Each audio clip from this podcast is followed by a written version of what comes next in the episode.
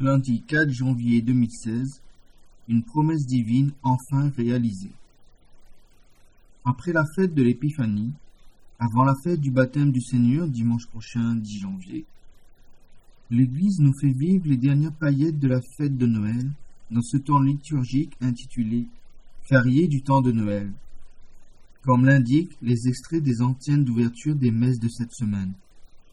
Un jour très saint a brillé à nos yeux lundi. Dieu le Seigneur nous donne sa lumière mardi. Le peuple qui marchait dans les ténèbres a vu se lever une grande lumière mercredi, etc. Le peuple qui habitait dans les ténèbres. Aujourd'hui, nous sommes au début de l'évangile de Saint Matthieu, au chapitre 4, qui cite le prophète Isaïe 9, 1, lu le soir de la messe du 24 décembre. Le peuple qui habitait dans les ténèbres a vu paraître une grande lumière. Sur ceux qui habitaient le pays de l'ombre et de la mort, une lumière s'est levée. À partir de ce moment, Jésus se mit à proclamer Convertissez-vous, car le royaume des cieux est tout proche.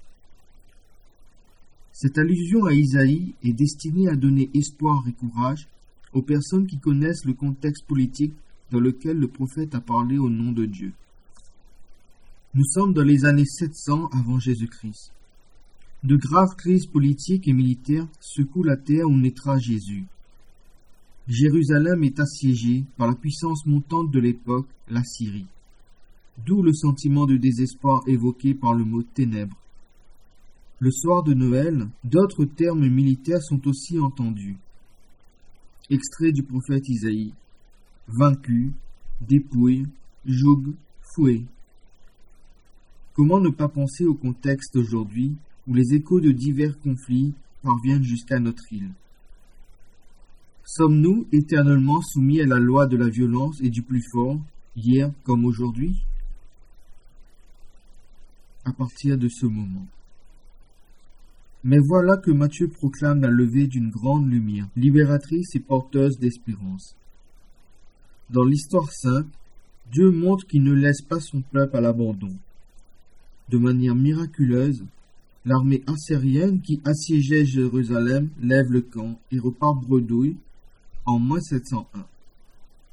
Cette libération considérée comme divine marquera profondément les esprits si bien que la trame du livre d'Isaïe peut être considérée comme animée par le souvenir du salut de Jérusalem en 701, qui rebondira en écho sur l'évocation d'une autre libération, celle de Babylone et le retour d'exil. Dieu a soutenu et libéré son peuple.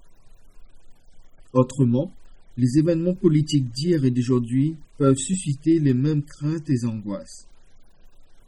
À chaque époque, c'est ténèbres. Mais quelle que soit leur épaisseur, à partir de ce moment, Matthieu 4, 17, c'est-à-dire aujourd'hui, toute l'expérience biblique révèle clairement que Dieu ne renie pas ses promesses de fidélité et d'alliance. Si Dieu est pour nous, qui sera contre nous? Romains 8, 31.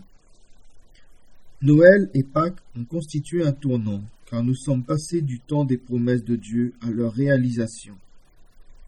Dieu en personne est là, en acte et en parole, humblement mais efficacement. C'est ce que Jésus ne cesse d'annoncer. À partir de ce moment, Jésus se mit à proclamer Convertissez-vous, car le royaume de Dieu est tout proche. Seigneur, soutiens nos vies de ton bras fort. Répands sans cesse ta lumière dans nos cœurs et entre nous. Nous sommes pauvres comme les bergers, mais assoiffés de consolation et de ton amour.